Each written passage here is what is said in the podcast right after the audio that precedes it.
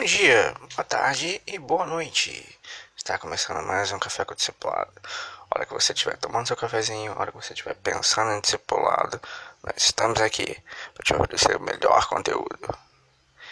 E a gente vai continuar conversando sobre o mesmo livro do Walter Isaacson, Steven Jobs, a biografia de Steven Jobs.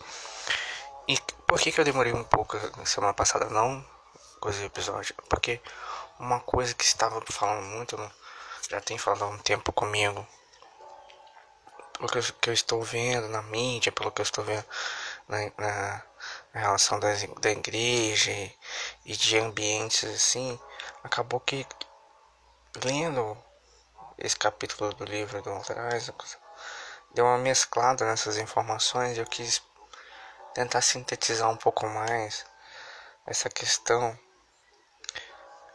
é, para dividir com vocês. E se você não assistiu ou não ouviu o episódio passado, volta lá, ouve, porque é bom, porque você com bom você continuar nessa linha de raciocínio. Mas hoje eu queria falar um pouco mais, mais da gourmetização das coisas e da gourmetização das igrejas. Uma coisa que passa no livro é que Steven Jobs é um, era um cara obcecado por controle. Uma das coisas que ele não conseguia ter controle absoluto era a venda dos produtos nas lojas. Porque os varejistas deixavam o, os produtos da Apple de, de uma forma que, que, que deixada de lado, porque não era, não era muito bem visto ainda e não tinham uma perspectiva boa de se vender esses produtos, porque os produtos eram muito inovadores e as pessoas nem sabiam falar sobre os produtos de direito. Foi então que em 99 ele decidiu que ele ia faria a própria loja, focada na experiência do consumidor. Foi então que ele em 19 de maio de 2001 foi inaugurada a primeira Apple Store em Tyson's Corner, estado da Virgínia. Mas a, a paixão do Jobs virou realmente a loja de Manhattan, que era um cubo de vidro, que era a máxima declaração do designer minimalista, como o Isaacson coloca lá. Toda a loja era pensada na experiência do cliente. Você podia tocar, ouvir e experimentar todos os produtos. Ali ele começa a ter controle sobre a questão da experiência que o consumidor tem ao comprar, a experiência que o consumidor emo emocionalmente tem com o produto. Balcão de assistência técnica não era um balcão normal, era chamado Genius Bar, onde os nerds mais descolados que eles conseguiram achar teriam prazer de atender, tirar suas dúvidas de uma forma descontraída. A Apple, juntamente com Jobs, foi o pioneiro desse tipo de, de marketing focado totalmente propositalmente na, experiência que o cliente tinha de estar num, num lugar bonito, no, com poder experimentar o produto de, de qualidade, de ter uma uma eficiência de um, de um de um recebimento na loja e isso proporcionou a eles uma afetividade muito grande, uma, uma, uma fidelização dos clientes da Apple muito grande. Porque o processo de satisfação e experiência do consumidor tomou proporção assim grande, porque todos queriam ter esse marketing de experiência, porque era muito fácil de fidelizar o cliente quando ele se sentia emocionalmente ligado com a marca. O problema é que esse processo de satisfação e experiência do consumidor, consumidor tomou uma proporção muito grande. A gente começou a adaptar uns dois, um ano atrás, pelo menos é o que eu, que eu tenho noção o termo gourmet de uma forma exagerada. produtos e serviços agora tem que agregar qualidade, tem que agregar beleza, afetividade, porque senão o seu, seu produto não, não, não vende. Eu estava num, num rádio com, com um colega de trabalho, eu voltando para casa e tal, falando sobre um, um, um, evento que teria aqui na nossa cidade, a qual o, cara, o narrador falou assim, não, porque vai ter churrasco gourmet. Aí eu fiquei pensando, o que seria um churrasco gourmet? O que seria esse gourmet? Qual é a experiência que eu posso ainda agregar num churrasco? Sabe? De qualidade de, de, de carne, de produtos e tal. Porque para mim, um churrasco sempre foi algo especial, sempre foi uma experiência especial porque não tinha muito. Era, eram dias de, de, de de aniversários, dias de, de Réveillon. Por isso que o Réveillon aqui, na, aqui, pelo menos na minha casa, é muito mais importante que o Natal, porque no Natal a família ia para cada um lado e a família só, só se juntava no novo aqui, na, aqui no, no, terreno, porque aqui são várias casas. Então sempre foi um algo especial. Então eu fiquei me perguntando o que seria um, um, um churrasco gourmet. E a gente pode evidenciar essas coisas é, da gourmetização exagerada, porque hoje você tem que agregar os valores dos seus produtos. Ó, o maior exemplo disso, um hambúrguer gourmet. O hambúrguer, tradicional carne e queijo, esse já não é mais bem visto. É preciso ter uma carne artesanal, feita com ingredientes selecionados, um molho de cebola caramelizado, um pão australiano, comer hambúrguer virou um, uma experiência de máximo prazer. Você tem que estar num local legal. O hambúrguer tem que ser esse todo estilizado, sabe? Não pode ser um, um hambúrguer normal. E essa, acho que essa, essa máxima de experiência de no mercado, acho que foi colocado em outras áreas de serviço também. Barbearias, livros, loja de música. Uma boa barbearia agora que não é aquela que oferece um bom corte de cabelo e barba, bem feita só. Mas oferece muito mais do que, que isso. Um, oferece uma mesa de sinuca, uma cerveja e. Naquilo que se propõe, tudo, tudo precisa ter um plus, precisa, tudo precisa ter um algo a mais. Não que alimente também só o seu corpo, mas alimente também a sua alma. Que, que te, te deixe um, um, um que ele de, de, de, de satisfação. Porque as pessoas estão vivendo dias muito difíceis, eu acho. Eu acho que as pessoas precisam é, viver essa experiência exagerada de, de, de, de estar numa, num local que se faz bem.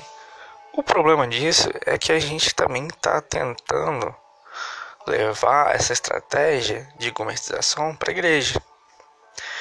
Hoje já tem ambientes projetados e idealizados para você ter uma experiência completa assim, que você tenha uma experiência completa com Deus.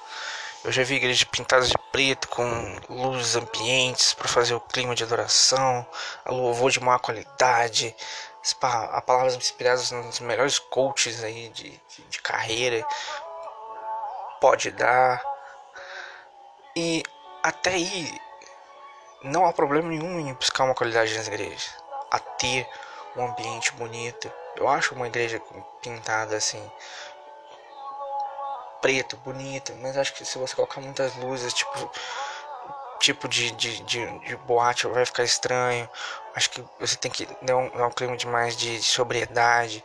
Acho que até pintar de preto fica legal, mas dá uma diminuída. E e eu acho que, que as igrejas estão estão buscando isso muito mais pela experiência que a pessoa pode ter do que realmente uma qualidade no, no que se propõe, sabe? No que se propõe que a gente viu, que é oração, ensino dos apóstolos, a comunhão e o partir do pão, que é o que nós falamos que é, que é a igreja simples, que é o modelo da igreja. E isso está se extrapolando. Acho que hoje a gente tem alguns lugares que você que a gente só vai por causa da, do louvor. ah, eu vou nessa igreja porque o louvor lá é top, como as pessoas falam. E aí é que hoje a gente está entrando num, num, estamos atrás na experiência de que do que pode proporcionar, sabe? Proporcionar, sabe, aquele aquele afeto, sabe? E não uma experiência real com Cristo, com o corpo de Cristo. A gente fica perguntando se o culto não foi bom, Deus não falou comigo, o Espírito Santo não estava lá, e o ambiente do culto precisa, deve me proporcionar prazer, felicidade. É... Por isso as pessoas saem à busca dessas igrejas gourmet, sabe? Dessa igreja que tem a, a palavra top, sabe? Que o, o, o louvor que é tchan.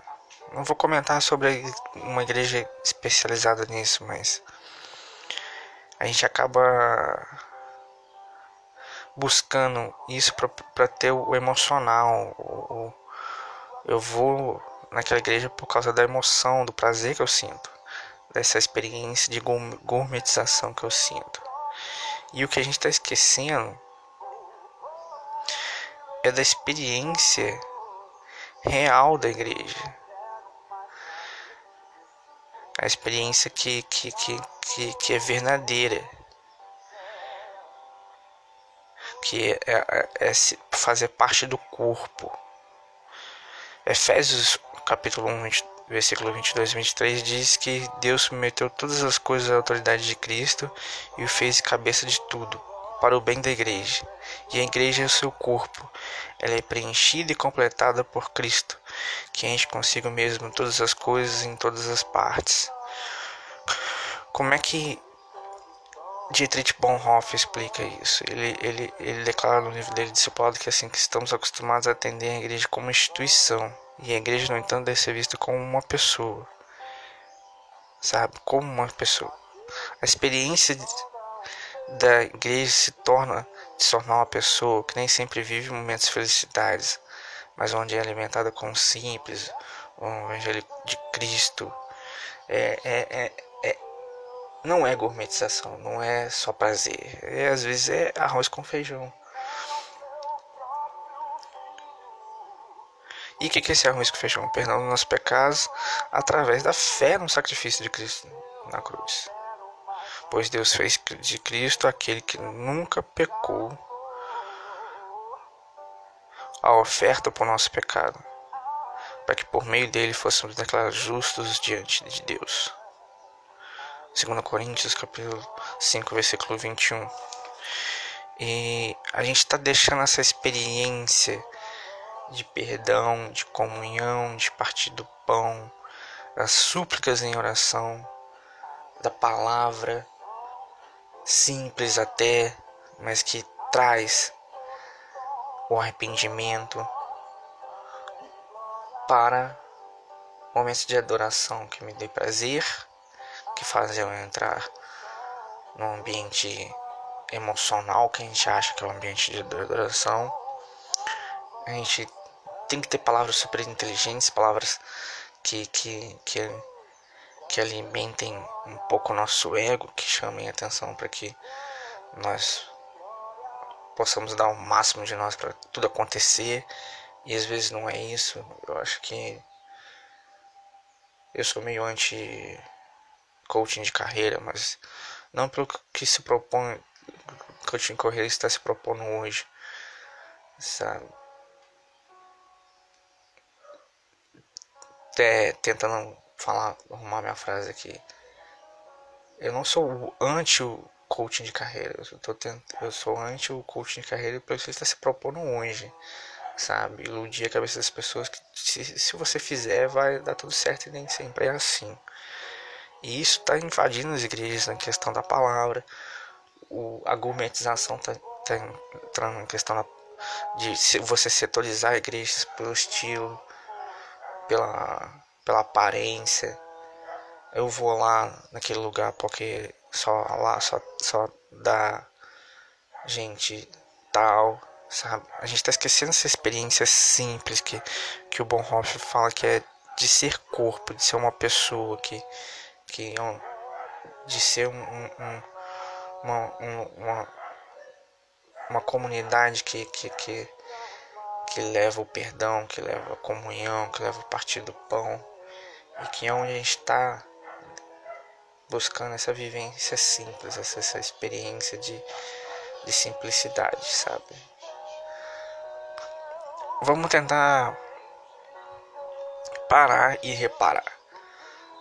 Se a gente está indo numa igreja só por causa do louvor, se a gente está na igreja só por causa de uma palavra, a gente está perdendo todas as outras partes que a igreja é. Sabe? É um equilíbrio de simplicidade entre ensino dos apóstolos, a comunhão, a oração e o partir do pão. A gente precisa buscar essa simplicidade, a gente precisa deixar o, o, o ambiente de gourmetização para uma área, área afim. Entende? E é isso aí, gente. Eu acho que eu dei uma sintetizada muito grande no que eu queria falar. Eu acabei dando uma explorada mais aqui, mais do que eu tinha colocado no meu roteiro. Mas tenta ver, tenta avaliar essa, essa, essa experiência de gourmetização. Será que, que, que realmente o que está colocando é o que realmente está sendo passado para mim? Minha igreja está sendo para mim um ambiente de gourmetização onde eu vou por um simples propósito. Então tem que ver isso. Amém? Fiquem com Deus. E gourmet não é mal, mas acho que a gente está exagerando nessa nesse termo aí. Fique com Deus. É, semana que vem talvez a gente esteja voltando aí com um outro tipo de assunto. E obrigado. Sigam a gente no Spotify, nos agregadores de, de podcast. É, deem o seu retorno se você achou legal no e-mail abelpereira23@gmail.com. Dê dicas e ouça o podcast. Valeu.